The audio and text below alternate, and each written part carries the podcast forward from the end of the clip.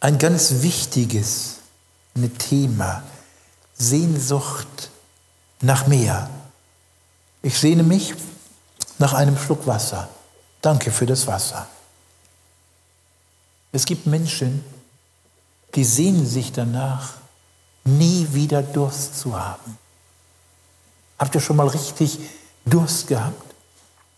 Es gibt Menschen, die sehnen sich danach, nie wieder Hunger zu haben. Es gibt Menschen, die sehnen sich danach, nie mehr zu frieren. Es gibt Menschen, die sehnen sich nach Liebe, nach Liebe. Wie viele Lieder werden über Liebe gesungen? Es gibt Menschen, die sehnen sich nach einem Zuhause, nach Geborgenheit. Vielleicht sitzt du heute Abend hier und du sehnst dich schon so lange nach der Frau deines Lebens. Oder du sehnst dich schon so lange nach dem Mann deines Lebens. Es gibt Menschen, die sehnen sich endlich mal anerkannt zu sein, nicht immer der Letzte zu sein. Ich bin ja der Letzte und dann gibt es so einen grausamen Ausdruck, den nenne ich hier nicht. Es gibt Menschen, die sehnen sich danach endlich, ihre Rechnungen bezahlen zu können. Ja, manche, die haben Ängste. Mensch, das schaffe ich gar nicht mehr. Es gibt Menschen, die sehnen sich, gesund zu sein, endlich diese Krankheit loszuwerden. Es gibt Menschen, die sehnen sich, ja nicht zu altern. Man probiert dann ja alles aus hier. Es gibt dann Cremchen, Wässerchen, Pillen hier. Ne? Manche, die nehmen auch Spachtel oder sowas ähnliches, um die Fältchen da hier auch auszubessern. Hier beim Auto, Arne, da geht das ja, da kann man spachteln, aber hier irgendwie bröckelt das wieder ab. Es gibt Menschen, die sehnen sich danach, ihr Leben zu verlängern. Da gibt es einige, die lassen sich Hormonspritzen geben, ne? Frischzellen einpflanzen. Es gibt Menschen, die sehnen sich ewig zu leben. Die möchten nicht sterben. Sie wollen lieben. Ich habe in einem Interview gehört, da sagte jemand, als er gefragt wurde ja über Tod und Sterben, ja, ich will nicht tot sein, ich will nicht mehr sterben. Gerade wenn wir jung sind, wir möchten leben. Oder möchtest du morgen tot sein? Da gibt es Menschen, die sehnen sich nach dem verlorenen Paradies. Da gibt es Menschen, die sehnen sich danach, in den Himmel zu kommen. Sehnst du dich nach Ewigkeitswerten? Es ist so. Durch die Sünde ist der Prozess auch des Alterns, des Sterbens in die Welt gekommen. Durch die Sünde ist Unfriede, Zank und Streit in die Welt gekommen. Wie viele sehen sich nach Frieden? Mit dem Arbeitskollegen, nach Frieden in der Familie. Wie viele sehen sich, es sind viel zu wenige, nach dem ewigen Frieden, nach dem Himmel. Ich selber als kleiner Junge, ich erinnere mich noch, so manchmal schaute ich in den Himmel. Wenn es dunkel wurde, da schaute ich mir den Mond an, die Sterne, und ich fragte mich ja, was ist dahinter? Ich fragte auch meine Mutter ja, wie groß ist der Himmel? Hört er irgendwann auf? Ich hatte schon als Kind eine Sehnsucht, eine Frage, ja, was muss ich tun, damit ich in den Himmel komme, damit ich die Ewigkeit bei Gott erreiche. Das ist eigentlich die tiefe Sehnsucht, auch im Herzen der Menschen. Diese Sehnsucht ist oft verschüttet ja, von Dingen auch unserer Zeit. Materialismus, Wohlstand, mehr und noch mehr, der Größte, der Erste sein wollen. Und diese Sehnsucht nach der Ewigkeit, die ist verschütt gegangen. Ich glaube, kein Mensch sehnt sich an den Ort zu kommen, wo das ewige Verderben ist, die Verlorenheit, die Hölle.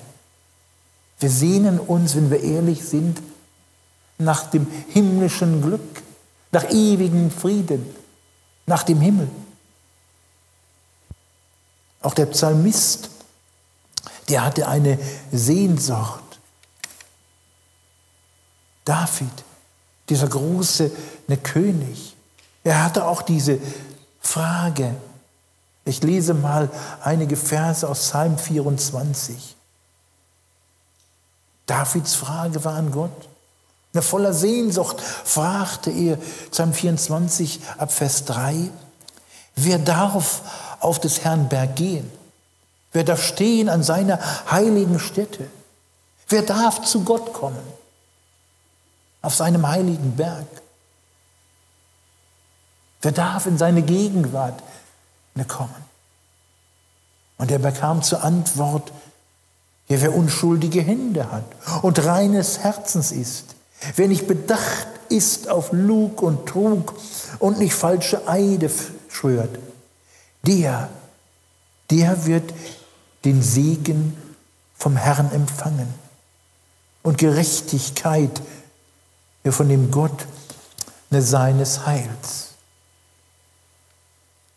Was muss ich tun, um in die Gegenwart Gottes zu kommen? Ganz simpel einfach gefragt, wie ich es als Kind tat. Ja, was muss ich tun, um in den Himmel zu kommen? Nur Gott gibt hier eine dreifache Antwort. Zu Gott kann nur der kommen, der reine Hände hat, saubere Hände, der ein reines Herz hat, reine Lippen. Ich möchte das ein bisschen erläutern.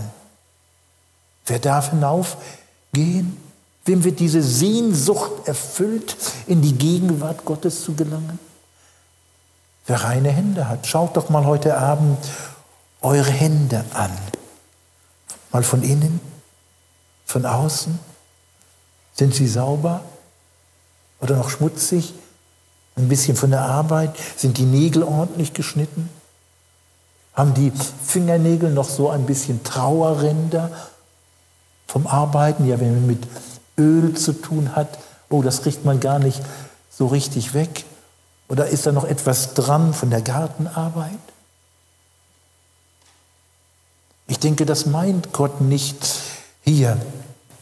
Wer unschuldige Hände hat, Hände, die eben nicht zerstört haben, Hände, die nicht schuldig geworden sind, Hände, die kein Unrecht getan haben, Hände, ja, die sich beim Essen das größte Stück Fleisch hier gleichgenommen haben oder das größte Stückchen Kuchen.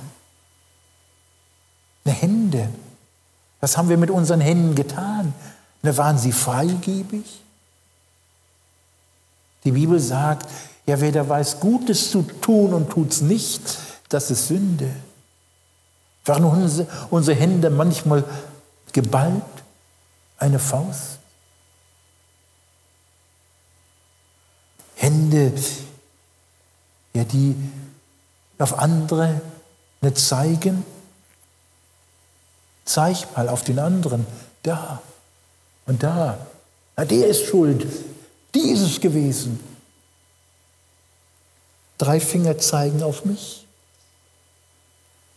Ich bin der Schuldige. In dreifacher Weise. Zwei zeigen nur, wenn ich den Daumen mitzähle, auf den anderen. An unseren Händen klebt Unrecht. Ich weiß, Jesus ließ sich seine unschuldigen Hände durchbohren für mich am Kreuz. Aber meine Hände sind schuldig. Also keine Chance. Die Sehnsucht kann nicht erfüllt werden. weil ich schmutzige, sündige, besudelte, besudelte Hände habe.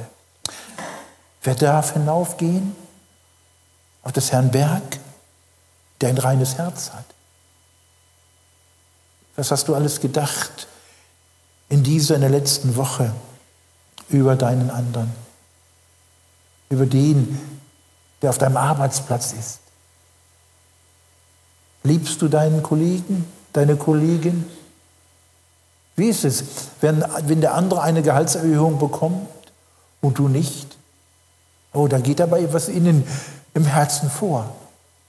Oder wenn dich jemand beleidigt, verletzt hat, das wurmt. Das tut weh.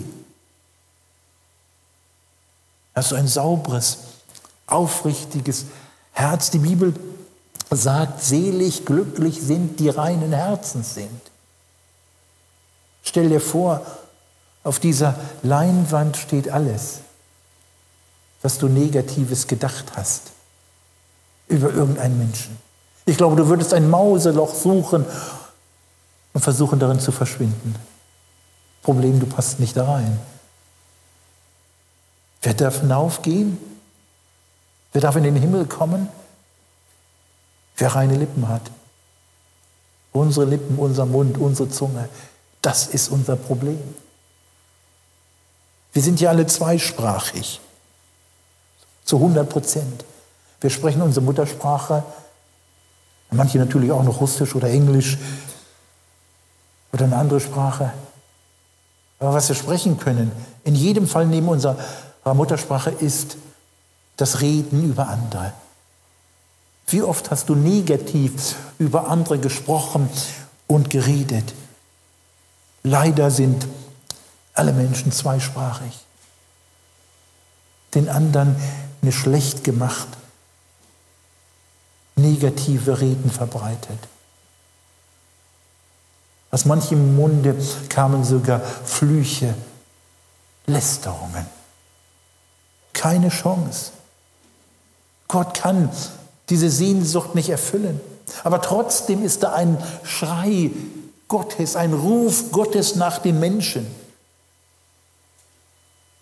Gott will uns bei sich haben. Ich denke, Gott ist der, der eine viel tiefere Sehnsucht nach uns Menschen hat, nach uns sündige Menschen als wir. Gott sehnt sich. Da bin ich zutiefst überzeugt. Viel mehr als du, auch als du verantwortliche Mitarbeiter, dass hier die Reihen voll werden. Dass Menschen kommen, endlich zu Jesus finden, den Weg zum Himmel. Wir sind ein Heidenland mit christlichen Restbeständen. Und Gott hat eine tiefe Sehnsucht, dass es anders wird. Wir haben gottlose Gesetze. Gott interessiert uns nicht, weil wir uns ja fast alle Wünsche erfüllen können. Unsere Sehnsucht ist doch nicht, endlich mal warme Kleidung zu haben, endlich mal was zu essen zu haben. Wir haben doch alles. Aber Gott hat trotzdem uns nicht aufgegeben. Eines der größten Probleme unter der Christenheit unter den wahren, auch bekehrten, wiedergeborenen Christen ist die Mittelmäßigkeit, die Gleichgültigkeit. Gott ist irgendwie schon da in unserem Leben, aber sehen wir uns nach Gott? Ist es offenbar vor Gott? Alles ist offenbar. Denn alles, was offenbar wird, das ist Licht. Und jetzt kommt der Aufruf Gottes. Wache auf, der du schläfst und steh auf von den Toten, so wird Christus dich erleuchten. Wach auf, der du schläfst von den Toten, ne Christus will dich erleuchten. Haben wir eine Sehnsucht nach mehr? Ich glaube, das ist eine ganz große Not. Es gibt so viele Christen, die kreisen immer wieder nur um diese paar simplen Fragen. Ja, darf ich das noch als Christ? Darf ich jenes noch tun als Christ? Darf ich dieses als Christ? Darf ich das vielleicht nicht mehr? Darf ich das noch? Das ist so ein verkürztes, verkümmertes Christsein. Unsere Frage sollte sein, ja, wie komme ich näher an Jesus? Ich will mehr von Jesus. Meine Sehnsucht ist, Jesus ähnlicher zu werden. Ist das deine Frage? Oder bist du da stecken geblieben? Ja, darf ich das noch als Christ? Darf ich auch mit den Ungläubigen das noch mitmachen und jenes noch tun? Oder ist die Sehnsucht mehr von Jesus, näher, noch näher ne, zu dir? Ich glaube, wir müssen eine neue Perspektive auch bekommen. So wird eine Sehnsucht in uns aufbrechen. Götzen alles ist Götze, was wichtiger ist als Jesus selber. Wenn Gott etwas schenken soll hier, bei dir persönlich, dann müssen über konkrete Sünden auch konkrete Buße getan werden. Gott will keine theoretische Umkehr. Gott will dass deine Bekehrung, dein Leben sich ändert. Es gibt ja keine theologische Buße und Umkehr. Es gibt nur die praktische Buße. Hast du schon mal geweint über deine Angewohnheiten, über deine Sünde, die du einfach nicht loswirst, die dich immer wieder einholen? Immer wieder. Da schaust du dir den Dreck den Mist im Internet an. Immer wieder musst du im Mittelpunkt stehen. Wenn Gott dich packt, dann wirst du merken, nur Gott führt dich in die Buße. Und Tränen werden über dein Leben, über dein verkorkstes Leben dir in die Augen schießen. Über die verlorene, nutzlos, vertane sündenerfüllte eine Zeit ohne Jesus. Jesus, er hat doch alles getan für dich am Kreuz. Warum liebst du ihn nicht über alles? Manche, die leben so, als wenn sie ewig auf dieser Erde wären. Wenn du Jesus hast, dann wird dir diese Botschaft, das Geschehen vom Kreuz, ganz, ganz wichtig. Die Botschaft vom Kreuz. Jesus hat am Kreuz gerufen, es ist vollbracht. Jesus hat am Kreuz den Sieg errungen. Er hat seinen Sieg manifestiert durch die Auferstehung. Die Frage ist, warum hast du immer noch keinen Sieg im Leben? Weil du rumeierst. Mit einem Fuß auf dem rechten Bürgersteig, mit dem anderen Fuß auf dem linken Bürgersteig. Und das kann nicht gut gehen. Stell dir vor, mit deinem Kollegen, ihr fahrt gemeinsam Auto. Das Steuerrad ist in der Mitte, einer sitzt rechts, einer sitzt links und beide lenken. Der eine will dahin, der, eine, der andere will dorthin. Das haut doch nicht hin. Jesus will Veränderung schaffen. Er will, dass du dein Leben endlich abgibst. Ganz und gar ihm gibst. Er hat alles getan am Kreuz. Jesus hat sich nicht nur die Hände am Kreuz schmutzig gemacht, er gab sein Blut und Leben für dich. Und deshalb gib deinem Leben eine andere Richtung.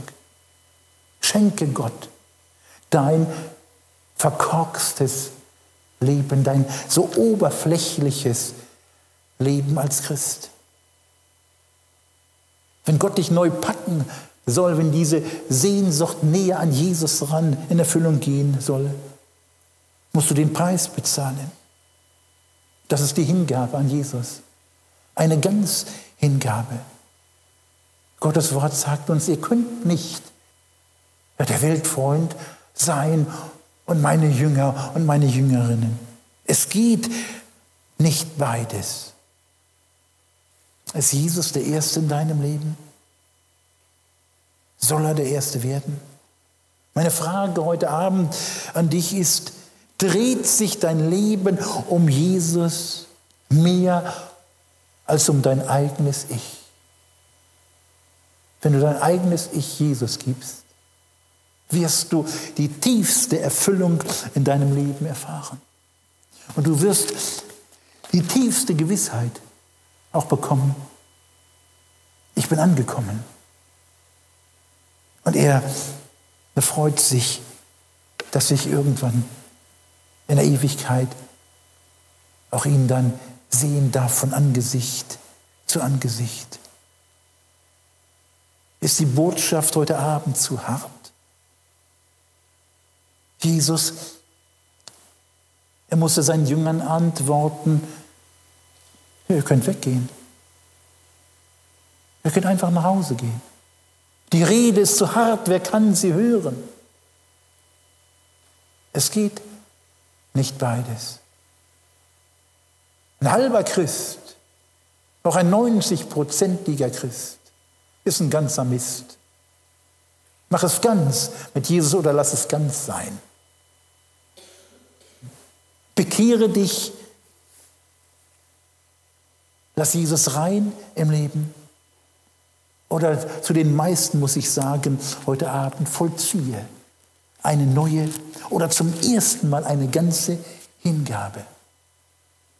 Es wird nicht funktionieren. Du wirst nicht glücklich werden. Deine Sehnsucht wird nicht in Erfüllung gehen, wenn du mit einem Fuß in der Welt auch stecken bleibst. Du kannst nicht, ich wiederhole es noch einmal, du kannst nicht Jesu Freund sein und der Weltfreund sein. Das geht einfach nicht. Gib heute Abend, auch wenn du mit Jesus schon irgendwann gestartet hast, dein ganzes Leben ihm, ohne Reservung. So wird deine tiefste Sehnsucht gestillt. Wenn du noch nie mit Jesus gestartet hast, wage es heute. Wir laden dich ein. Mach es ganz oder lass es ganz sein. Ich bete für dich, dass du es heute Abend ganz und gar mit Jesus wagst. Jesus zu dir kann ich kommen so, wie ich bin. Werde heute Abend ehrlich. Sei nicht zu stolz, nicht zu feige, die Seelsorge aufzusuchen. Komm heute und liefere dich ihm aus. Triff deine Entscheidung jetzt, wenn der Chor singt. Amen.